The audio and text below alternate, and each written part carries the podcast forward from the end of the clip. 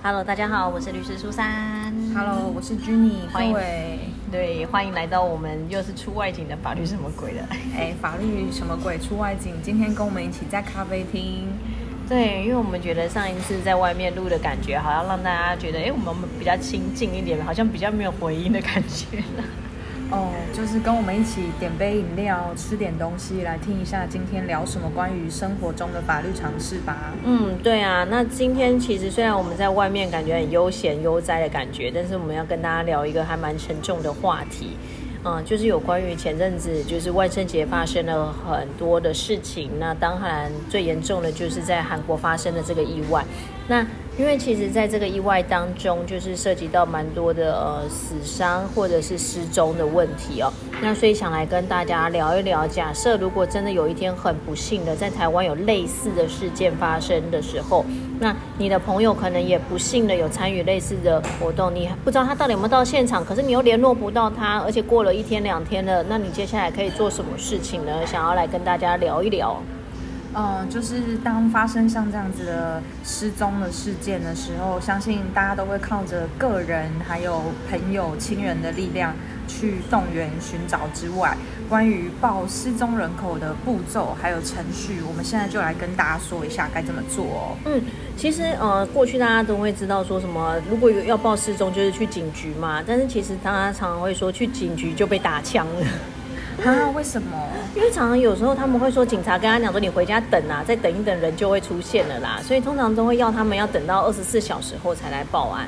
哦，那我们来破除一下，这是一个乡野传奇吗？还是这是一个法律上的依据呢？其实基本上是不用等到二十四小时的，只是因为可能警察为了避免麻烦，或者是他觉得啊，可能真的是小问题，人可能等一下就会回家了啦，所以他通常都会希望大家可以等个二十四小时。就是希望在合理的判断之下，不要浪费就是司法的资源啦。对啊，就是不要让让警察太忙碌啦。但是其实我们针对失踪这个部分呢，是有失踪人口查询作业要点的。那在这个规定里面就有讲到说，什么样的情形其实是可以去报失踪，就是你只要在台湾是有户籍的，那又有一些情况，然后导致你的行踪不明的时候，其实就是可以去报失踪的。啊，所以限于台湾人。对，在台湾要有户籍啦。哦，那哪一些情形可能就比如说他离家出走啊，或者是意外灾难啊，或者是可能登山迷途走失了，或者是上下学一直没有回家，或者是失智啊什么等等，这种走失的情形，那你也确实真的不知道他跑去哪里的时候，是可以去警局报失踪的。好，那听起来越来越紧张了，我该怎么做？该怎么做？简单来讲，你去报警的话，可能你就是要具备一些相关的文件嘛，包含你报案人的可能身份证啊，哈，或者是说呃这个失踪人的资料。那如果有他的照片是更好啊，因为通常我们针对这种失踪人，我们会把他的照片放上网，那你可以在失踪人口的网页查询到，所以会比较建议是说，呃，可以具备这些资料以后去报去警局去报失踪。OK，那在警局报案的时候，是像就是报案一样，也会要填一些单子或者是三联单吗？哦，它会有一个受理或是处理失踪人口案件的登记表啦。那这个表来讲，填完以后，它其实还很多联哦，哈，乙联会留给分局，丙联就是留给你这个报案人自己留着。OK OK，对，那基本上你如果去报案以后啊，警察呢他在三天内就会来访问你们，就是关怀一下你们。那三个每三个月就会定期的再来访查一次。那如果说你失踪满超过三年的以上还没有找到的话，才会改成每年访查一次这样子。所以警察会来访查一下这个报案人嘛，或者是相关的行踪。就是报案人呢，然后就是这个失踪人的一些家属，他就会来关心了解一下，因为基本上你去报案，原则上你也可能是他的家属或是他的亲人啊，哦，因为也不可能随便帮别人报案啊。懂。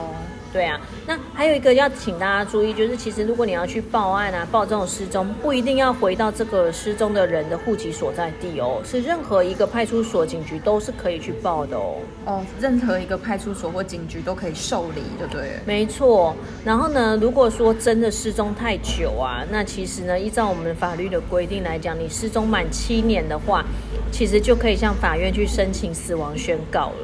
那如果说这个人年纪很大，八十岁以上的话，就不用等到七年啦，就三年就可以了。那如果说有特别的灾难，比如说像这种很重大的公安意外，或者是说呃可能坐飞机啊，或者是过去很不幸的坐火车发生一些灾难的时候，这个灾难终了以后一年一年后就可以去申请死亡宣告了。哦，所谓的死亡宣告啊，是在法律上面，然后。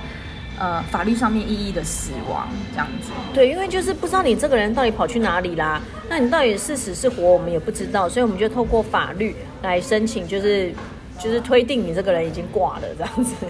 嗯，希望有一天奇迹出现的话，你可以去撤销这个死亡的宣告。哦，对，这是可以撤销的。那如果真的是。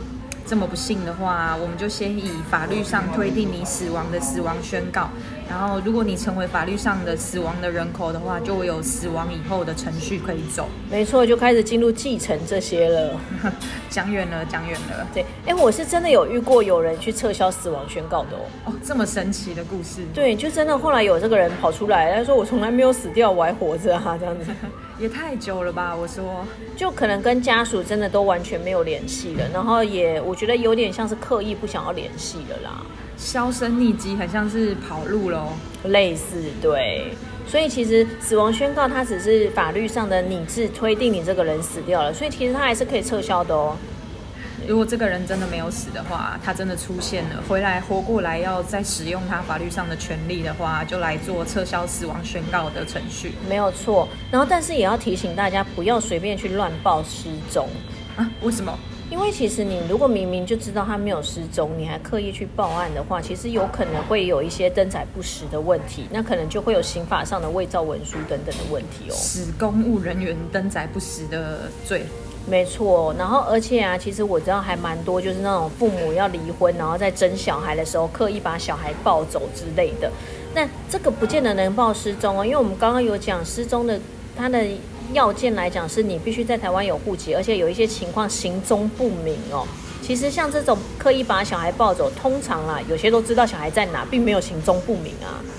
那就走另外的程序，好好的处理好了，不要来走失踪人口的这个路线，不要浪费真正需要用的资源。没有错，所以我们刚刚才会讲啊，如果你去乱报失踪，其实也会有相关刑责的，所以也是建议大家不要乱报啦。